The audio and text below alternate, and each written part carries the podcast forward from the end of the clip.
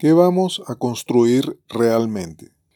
Hemos hablado de la urgencia de que entremos en hashtag modo construir, aunque también definiendo qué se quiere construir y para cuánto tiempo.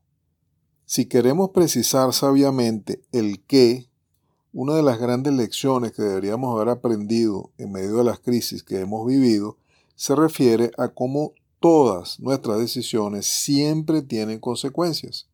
Si dedicáramos más tiempo para reflexionar detenidamente antes de tomar nuestras decisiones, en especial las que pudiesen afectar más nuestras vidas, nos evitaríamos grandes problemas y graves efectos.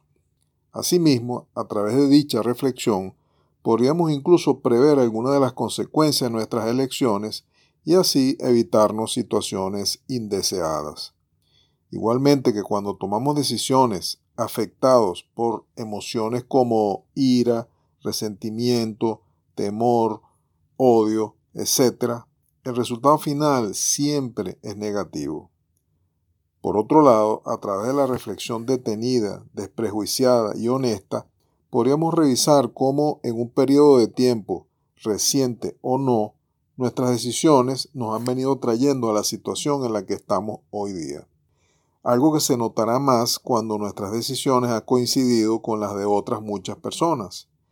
Así también nos percataríamos de cómo con frecuencia hemos repetido los mismos errores, por tanto con las mismas consecuencias, que se han agravado en el tiempo al no solucionarse los problemas derivados de estos. Tanto más cuando hoy en día es muy fácil cometer desaciertos debido al estado de zozobra y temor en que usualmente vivimos, originado en múltiples causas, varias de ellas a su vez alimentadas por nuestros propios errores. Sobre esto último es importante precisar que de las tribulaciones que atravesamos, en general surgen dos resultados. Número uno, nos ablandamos y nos hacemos más considerados y amables. Número dos, nos endurecemos y amargamos. Estos dos resultados, a su vez, influirán en las nuevas decisiones que vayamos tomando y en lo que vayamos a construir luego.